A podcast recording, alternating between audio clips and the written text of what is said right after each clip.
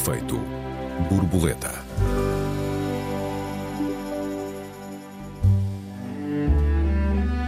O assassinato de um jovem pela polícia francesa explotou uma revolta que dura há várias semanas e cujas ondas de choque se prolongarão verão fora. Como se chegou até aqui? Bem-vindos a mais um Efeito Borboleta. Eu sou Joel Neto. Eu sou a Raquel Varela. Bem-vindos. Olá, Raquel. Boa noite. Porquê França, Raquel? Porquê sempre França como palco de todo o género de manifestações e revoluções? Boa noite e olá a todos os ouvintes. Olha, a França inaugura, não é? A ideia uhum. de uma revolução com o povo em armas, que vem na Marselhesa, as armas cidadãos, e portanto de uma ideia que não é uma revolução de cima, mas é uma revolução com os de baixo para destronar a nobreza, nasce em França. E isso de facto marca, pois há muitas conjunturas a partir daí, as revoluções de 1830, pintadas pelo Delacroix, as revoluções de 1848, a Comuna de Paris, o primeiro governo operário uhum. da história, a primeira ensino universal gratuito para homens e mulheres. E, enfim, até ao maio de 68 e até hoje. Eu, eu creio que a França tem uma tradição muito saudável de sociedade civil contra o Estado, é uma sociedade muito politizada. Todas as sociedades são profundamente fragmentadas e divididas, mas na França isso tem um resultado político maior. Eu não acho isso nada mal. É uma questão de consciência. Uh, e, sim, é uma questão de consciência política. E a França tem uma tradição de barricadas. Uh, aliás, o Haussmann, uh, quando fez quando reestruturou Paris no século XIX, com as grandes avenidas, não era só para os capitais e as mercadorias circular, era para impedir justamente que os, que os cidadãos se barricassem. É bom dizer que Portugal tem uma tradição de motins, tumultos e barricadas, está longe de ser de grandes costumes, pelo contrário. Uh, e, uh, sei lá, uh, não estou a estou a pensar na Maria da Fonte, na Patuleia, que é a Guerra Civil que se seguiu, na Janeirinha, enfim, uma série delas, tumultos contra os impostos, contra a conscrição militar, muitas coisas. Um, é evidente que a França mostra-nos um bocadinho, mais do que eu, evidentemente, sou contra a destruição, seja do que for, acho é que isso é uma verdade lá para isso, não é? Ninguém gosta de andar aí a ver partir coisas. E eu devo dizer que eu gostava, ainda bem que falámos deste assunto. A história das revoluções não é uma história de destruição. Aliás, em quase todas as revoluções há movimentos auto-organizados para evitar pilhagens e destruição. E isso é importante nós distinguirmos. Confundidos às vezes com a reação, Raquel. Sim, sim. Mas, mas, mas estou a dizer que é, é muito comum, ainda recentemente nas primaveras árabes, foram fazer pilhagens nos restaurantes e os trabalhadores auto-organizaram-se contra essas pilhagens. Ou seja, esta ideia de que a revolução implica destruição e pilhagens e ai, paciência, temos que aturar, eu não, não, não acho que é nada disso. Uhum. Não houve pilhagens generalizadas no 25 de Abril e na, nos dias que seguiram e quando houve tentativas, os trabalhadores uh, são os primeiros a, a, reagir. Aqui nós estamos a falar de outro assunto, que já lá vamos, mas enfim, uh, uh, há Há, evidentemente, na história contemporânea, se tu quiseres, uma tradição de tumultos contra o sofrimento, contra a desigualdade social, e eu acho que a gente tem que procurar compreender. Hum. Se calhar, Raquel, permitias-me então que eu contextualizasse aqui os nossos uh, ouvintes. A 27 de junho, há, portanto, grosso modo, duas semanas, uh, um jovem chamado Nahel Mezouk, de 17 anos, um, habitante na, da, da, da, periferia, saiu com dois amigos no Mercedes amarelo, com matrícula polaca, e a caminho do McDonald's.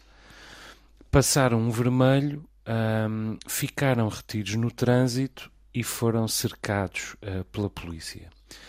Uh, um desses jovens acabou por ser abatido uh, pela polícia. o relato da mãe desse jovem é absolutamente pungente. recorda como Uh, o, o, filho lhe deu um abraço antes de sair, lhe disse que a amava e, entretanto, ela foi trabalhar. Era o seu único filho. Uh, e apenas uma hora depois foi informada da morte uh, do filho. E foi um homicídio. Quer dizer, quanto a isso, é difícil disputá-lo. O polícia que o abateu está preso, acusado de homicídio voluntário. Primeiro, os polícias envolvidos na, na situação alegaram que o carro onde os jovens circulavam eh, foi na direção deles, mas uma câmara, eh, uma câmara de segurança, eh, mostra-os cercando o carro com armas apontadas e, inclusive, ameaçando expressamente tiros na cabeça até que efetivamente dispararam.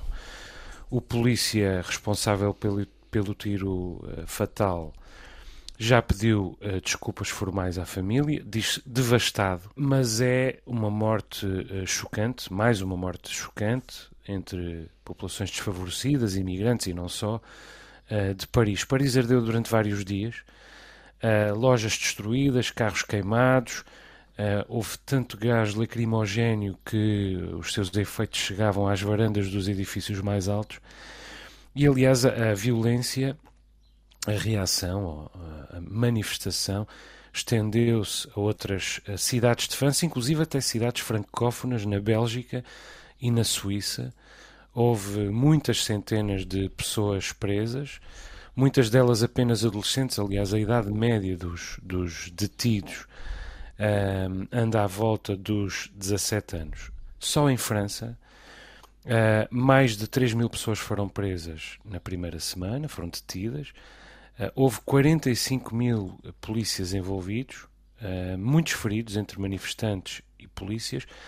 Todos os dias, uh, à tardinha, os manifestantes tornavam a reunir-se armados com, com pirotecnia e destruíam eminentemente todo o património do Estado que conseguiam, edifícios públicos e privados também.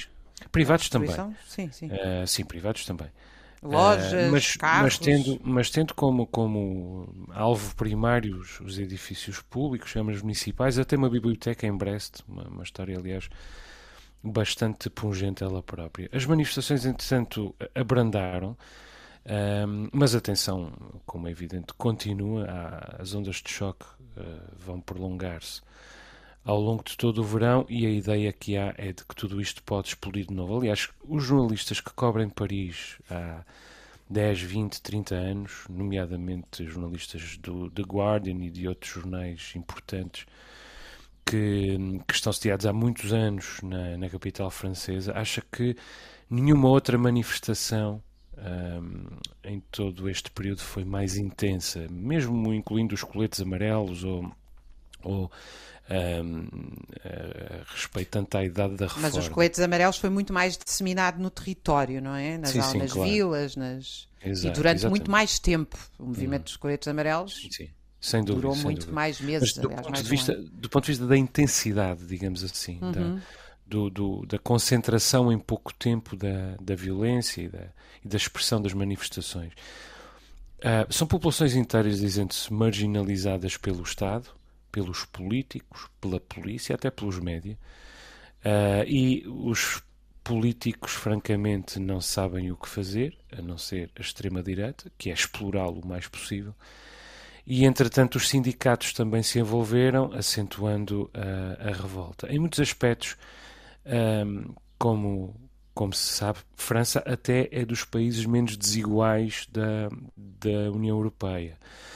Ah, mas também é daqueles, como a Raquel dizia muito bem, que têm mais consciência e, e que com mais capacidade de reunir mais gente e mais tipos de pessoas revoltadas em torno ah, de uma mesma de um de um mesmo pretexto, digamos assim. Há apenas uma certeza neste momento, quer dizer, mesmo depois do abrandamento da violência, a paz ah, continua ah, longe. Ah, aparentemente há toda uma geração de jovens franceses, de famílias imigrantes ou não, ah, que simplesmente sentem que não têm nada a perder. Deixa-me que- dizer uma nota sobre isso, justamente. O sentem que não têm nada a perder. Ahm, os meus pais, ah, até um deles me ligou nesse dia e me disse exatamente isso. Disse-me: Sabes, quando eu tinha 18 anos, eu sabia que se estudasse ia ter um bom emprego. E eles não sabem. Ah, Ou melhor, eles sabem que, mesmo estudando muito, dificilmente têm um bom emprego. E neste caso, nem é mesmo estudando muito, porque nós estamos a falar de populações que de facto não têm acesso a, a meios de vida dignos. E eu eh, ouvi muito o argumento durante estes dias em França das pessoas a dizerem que eram simplesmente criminosos porque a França tem um ótimo Estado social e isto tem sido, aliás, nós a semana passada discutimos isto no programa. O que se passa não é o direito a ter uh, comida ou um sítio a viver. É o direito a ter vida e futuro, projeção de futuro, poder ter uma família, poder imaginar que eu quero ter uma vivenda com um cão, com filhos, quero ir de férias, quero aprender uma arte. Quer dizer, nós não podemos. Não é uma sobrevivência, portanto. Nós não podemos interpretar os sonhos das pessoas como se elas fossem animais. Ah, chegou ao fim do dia, comeu e dormiu, Exatamente. temos os problemas sociais resolvidos. E, hum. portanto, eu acho que isto é um grito que vem colocar uma questão absolutamente fundamental. Esta, esta distopia de todos os dias dizer às pessoas que é preciso mais sacrifícios, mais sacrifícios e que tudo se resolve com, com assistencialismo social, sem transformação, sem dignidade, sem integralidade dos seres humanos, está-nos a levar a situações bárbaras, porque isto que nós assistimos, evidentemente, coloca-nos a pergunta de para onde, é que, para onde é que nós queremos ir como sociedade. Porque as manifestações acalmaram, mas os problemas não se resolveram, creio eu, não é? O que nós temos é um, um refluxo das manifestações, mas isto é, é uma espécie de bomba-relógio. Sim, de todo, inclusive uh, que tem ressonância no próprio modelo urbanístico das grandes cidades uh, francesas e, e, em especial uh, em Paris. É, porque uh, este modelo da habitação social concentrada uh, nas periferias, uh, com, quer dizer, muita habitação social, com a concentração de populações com os mesmos problemas, com os mesmos desafios, com a concentração em massa, digamos assim, quer dizer, diz respeito a uma, a uma utopia da arquitetura, a uma utopia do urbanismo que nunca conseguiu encontrar consequências positivas na, na praxis social. Isso está uh, muito estudado e os técnicos que estão no terreno, uh, uh, os assistentes sociais, todos os programas assistenciais que estão em vigor, não conseguem responder desde logo aos problemas criados pela própria concentração em gueto das populações. Nós temos falado aqui muito repetidamente do modelo uh, dos Açores, muitas vezes no nosso programa, porque é um modelo que eu conheço bem e que é um modelo, uh, evidentemente, numa escala muito mais pequena, mas que uh, reflete este, este problema com a concentração das populações em habitação social. uma concentração em massa, digamos assim, e um, Digo-te, aliás, Raquel, que uh, nos Açores há muita gente a viver muito pior do que, pelo menos, algumas pessoas nesta, nestas habitações periféricas uh, de Paris. E, portanto, é uma maneira de perceber aquilo que se passa uh, em, um, em Paris, também é visitar algumas bolsas de habitação social em Portugal eu um acho que toda a Europa, toda a gente se reviu nisto, não é? Hum, toda a gente sim. percebeu e conhece estes bairros. Eu há muitos anos dei aulas de alfabetização num bairro periférico. 5 uh, quilómetros uh, da minha casa à beira-mar, em Oeiras, e quando levei os meus alunos a museus e ao, e ao Castelo de São Jorge, muitos deles eram jovens adultos, nunca tinham ido a Lisboa a não ser à loja do cidadão. Meu Deus. Uhum. Raquel, estamos a chegar ao final da nossa primeira parte. Vamos fazer um curtíssimo intervalo. Já retomamos o nosso debate. Até já, Raquel. Até já. Efeito borboleta.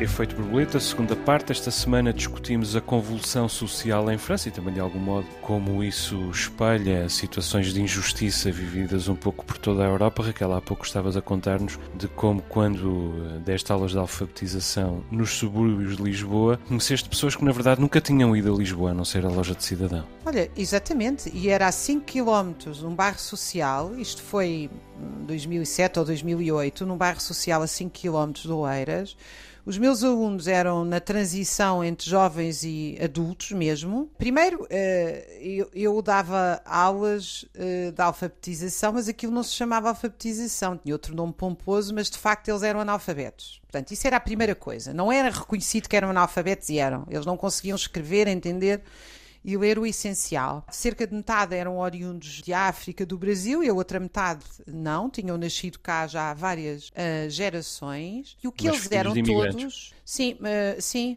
Uh, não, mas havia muitos que não eram filhos de imigrantes. Bem, somos todos filhos de imigrantes, como diz a Sim, música, certo, mas, claro, mas não eram.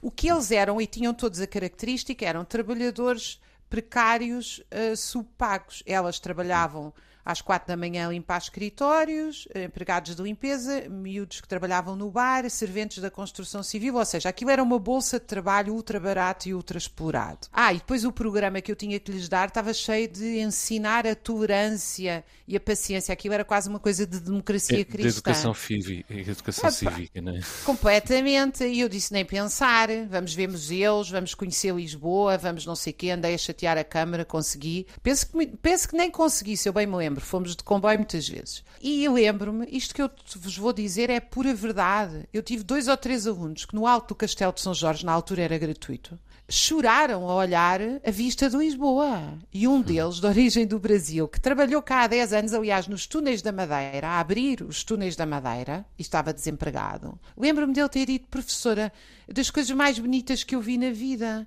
Eles viviam há anos em Portugal, em Lisboa, a 20 quilómetros de Lisboa. Isto é a situação real. E quer dizer, e, e no tempo do Guterres tiveram a ideia brilhante de meter escolas primárias dentro destes bairros, que é para garantir que os miúdos nunca saem de lá. É uma coisa completamente. Portanto, eu, eu, quando entro na sociologia destes bairros, devo-te dizer, e condenando eu a violência, volto a dizer, os trabalhadores das revoluções não, não, não só não são violentos, como tendem a impedir a violência. Mas isto não são trabalhadores organizados, são trabalhadores ultra precários, muito desesperados, jovens, jovens filhos de trabalhadores, numa situação em que lhes impõe a marginalidade para lhes pagar mal nestes trabalhos sem qualquer qualidade. Mas quando uma pessoa conhece a sociologia destes bairros, até se surpreende estas coisas não acontecerem mais vezes, porque é um bocado aquele poema do Brecht. Dizem que o rio é violento, mas das margens nada dizem. Quer dizer, Bom, e ah, na primeira parte do nosso programa usaste uma, uma expressão que, que, ah, que era ah, nós tratamos estas pessoas e os seus sonhos como se fossem pessoas, como se fossem sonhos de animais. E, que é só, e- ai, come, dorme, tá, é Exatamente. suficiente. Não é? Exatamente. Exatamente, estamos totalmente de acordo e creio que isto também ficou evidente na reação ocorrida em Portugal há não muitas semanas a um anúncio da PSP eh, cujo rosto era um polícia negro, quer dizer, um, um negro aparecia no anúncio de recrutamento para, a- para a Polícia de Segurança Pública e nas redes sociais imediatamente começou a perguntar-se o que faz um preto na polícia portuguesa. É preciso dizer que, evidentemente, que os portugueses não são todos iguais. Eu diria que a maior parte não são abertamente racistas ou significativamente racistas, ah, e é sistémico porque contamina o sistema, condiciona o sistema, molda ah, o sistema. Vamos a ver. Em abstrato, talvez se possa inclusive dizer que todos somos racistas em algum grau. Ah, a diferença está em como se lida com isso. Se se combate qualquer propensão que se tenha para desconfiar do outro em resultado da cor da sua pele, alguma espécie de propensão natural, ancestral, mas se se combate essa, essa propensão, ou pelo contrário, se se pendura essa propensão ao peito. E se se tenta disfarçar, que é uma terceira possibilidade, e a propensão continua lá. Até aqui combateu-se bastante em Portugal a propensão eh, para desconfiar eh, e, entretanto, há toda uma gradação de, de verbos daí para cima, como é evidente, eh, de pessoas com outra, com outra cor de pele, com outra proveniência geográfica, etc, etc. Tentou-se disfarçar eh, bastante, mas desde o advento do Chega, de André Ventura, eh, que não é o que acontece. Quer dizer, os que combatiam os que combatiam o racismo, que combatiam eh, a sua eventual propensão para o racismo, eh, continuam a combatê-lo. Os que o penduravam ao peito, penduravam essa propensão ao peito, continuam a pendurar, mas os que disfarçavam, disfarçam agora muito menos. Deixaram eu- de disfarçar, não Disfar- é? Passaram abertamente a dizer coisas de uma Exatamente, brutalidade. Aquilo, aquilo, com que o Chega veio acabar foi com a vergonha, em primeiro lugar. Uh, e acabada a vergonha veio ao de cima uh, o racismo uh, endémico e existente em Portugal. Não por parte de todos os portugueses, mas de suficientes portugueses para ser muito preocupante. Aliás, o que não, o que não poderia deixar de ser naquele que foi o último país a descolonizar em África. Quer dizer, estranho seria, na verdade, se nós não tivéssemos de lidar com, com este problema. Ainda há algumas semanas, o relatório do Global Project Against Hate and Extremism identificou 13 grupos organizados, 13 grupos portugueses organizados, um, grupos nacionalistas com ideias extremistas, xenófobas e racistas. Oh, oh Joel, uh, deixa-me pegar nesse teu, nessa tua nota uhum. um, para dizer o seguinte: eu vi muita gente. Uh, que não é de extrema direita, mas a fazer um bocadinho de advogado do diabo que é dizer, ah, mas os miúdos, o miúdo já tinha cadastro, podia ter pegado no carro e matado alguém, num cadastro não podia absolutamente ser dono menor, carro. passagem. Pois, Pronto, tudo isto uh, foi referido. E aliás, na França, o fundo para auxiliar o polícia é muito superior ao fundo para auxiliar a meia. E eu acho, quando leio estes comentários, o que eu me apercebo é da ausência dos fundamentos do Estado de Direito no, no pensamento de algumas pessoas, que é o seguinte: ele até podia ter cadastro. E imaginemos que sim, era perigoso. A polícia está armada. A polícia tem que ter trein, tem treinamento e tem que ter discernimento, senão não pode usar armas. Quer dizer, a polícia tem uma prerrogativa que nós não temos, nós não andamos armados. Se há algum problema, a polícia sabe perfeitamente como imobilizar pessoas e carros sem atirar na cabeça de alguém. Atirar na cabeça Neste de alguém atirou, é uma execução. Atirou ao homem, exatamente. Atirou ao homem, claramente. Portanto, nós não estamos a falar de alguém que está a tentar conter um eventual crime. Estamos a falar de alguém que está a cometer um assassinato. São duas coisas diferentes e eu, eu peço que as pessoas reflitam sobre isto quando usam esse argumento. Sim, senhora, se há algum crime, ele tem que ser travado. Mas a polícia tem meios para travar sem, sem aplicar uma pena. A polícia não se pode substituir aos tribunais.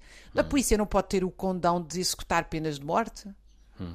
O facto é que há uma lei de 2017, houve uma lei em 2017 que está em vigor, aliás, e que veio facilitar uh, o, o recurso às armas por parte da, da polícia francesa. Acho que aprovada pelo François Hollande, se não me engano. Não tenho Exatamente, mais um, um, grande paradoxo. Entretanto, uh, como tu dizias e bem, a extrema-direita está uh, a explorar esta, esta situação. Criou um fundo para a família do polícia que já que chegou perto dos 2 milhões de euros.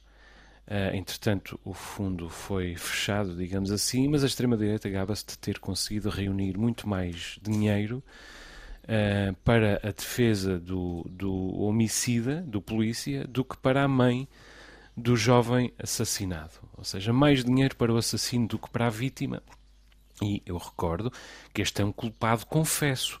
Este polícia pediu desculpa. É um culpado confesso. Não há dúvida quanto à culpa deste, deste uh, polícia. Depois, evidentemente, será o tribunal a tipificar devidamente o crime dele. Do meu ponto de vista, é homicídio, do teu também, como já ficou aqui expresso.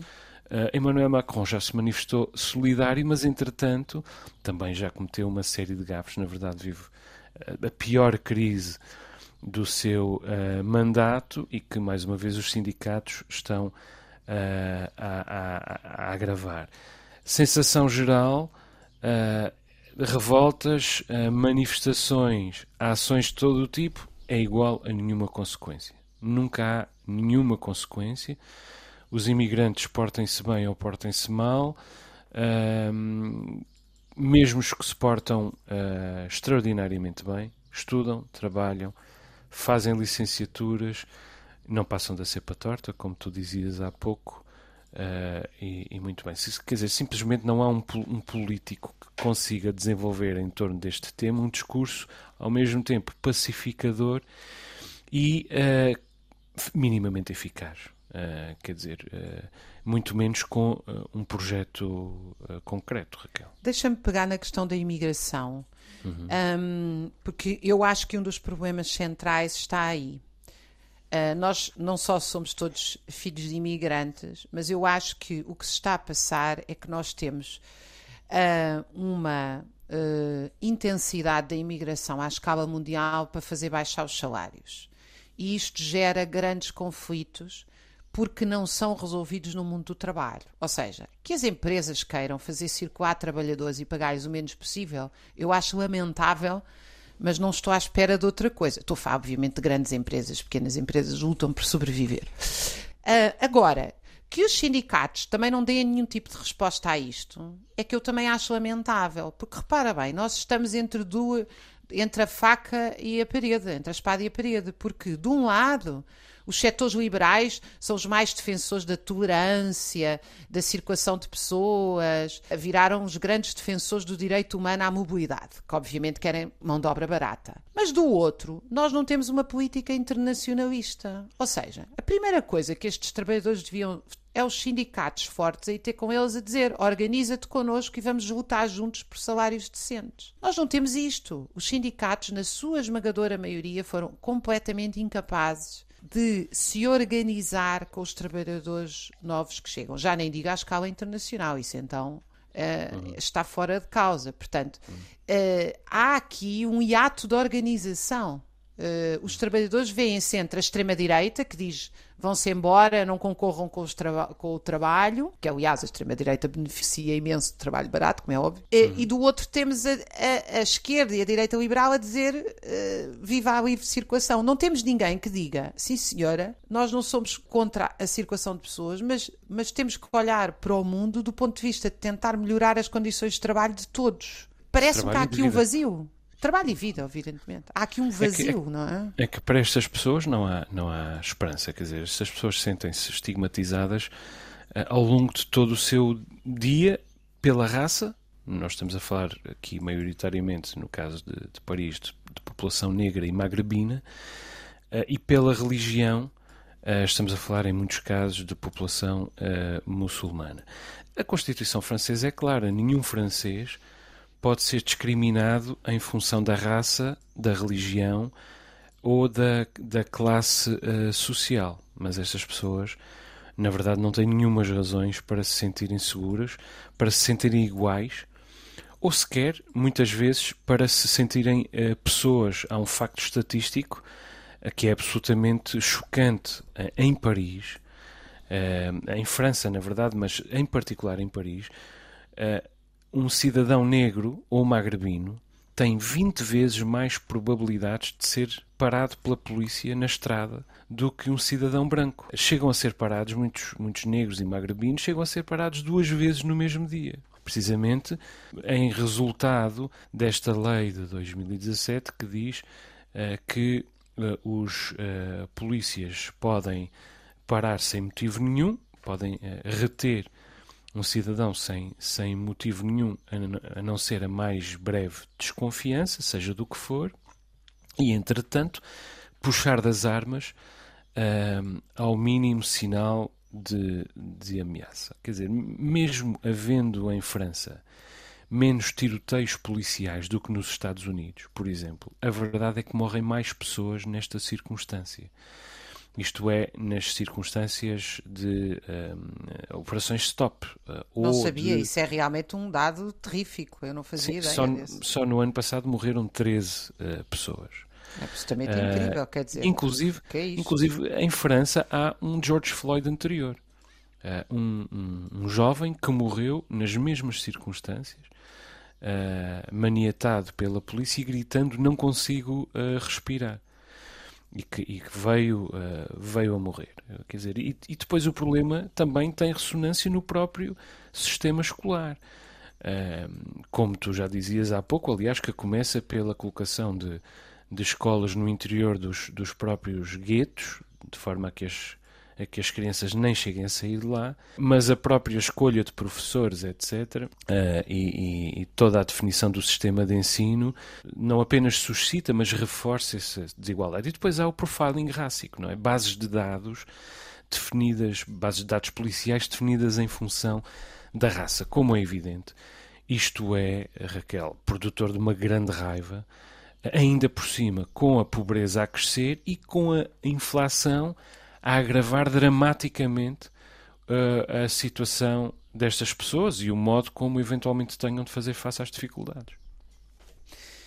É, isso é, é realmente um. Quer dizer, nós. Uh, uh, e, e, temos que olhar para as questões sociais, porque repara bem, tu acabaste de dizer esse dado terrífico que eu não conhecia: 13 pessoas uh, mortas depois de paradas pela polícia. Em vez de se reverter essa lei absurda, o que Macron vem pedir é a punição dos pais que deixam os filhos adolescentes sair de casa. Bem, eu como mãe de filhos adolescentes, nem sei. É uma vertigem, não é? Não, não, não sei qual é a proposta. É um grilhão? É como é que a gente vai prender uh, adolescentes com 2 metros em casa com 16 ou 17 anos? Quer dizer, é, é uma coisa realmente quase cómica a incapacidade política dos dirigentes europeus. E a segunda é a censura das redes sociais.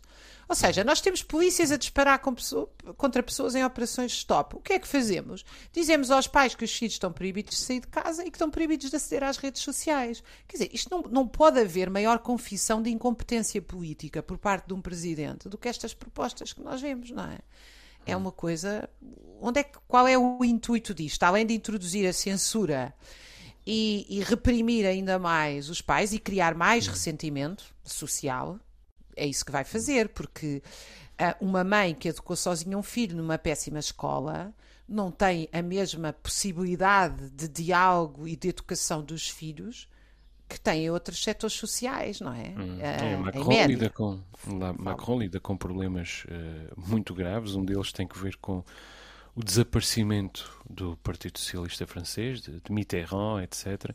Quer dizer, uh, uh, o ocaso do Partido Socialista Francês deixou a esquerda liberal completamente órfã. Um, à direita, pelo contrário, aquilo a que se assiste é, um, é uma reorganização que favorece a extrema uh, direita.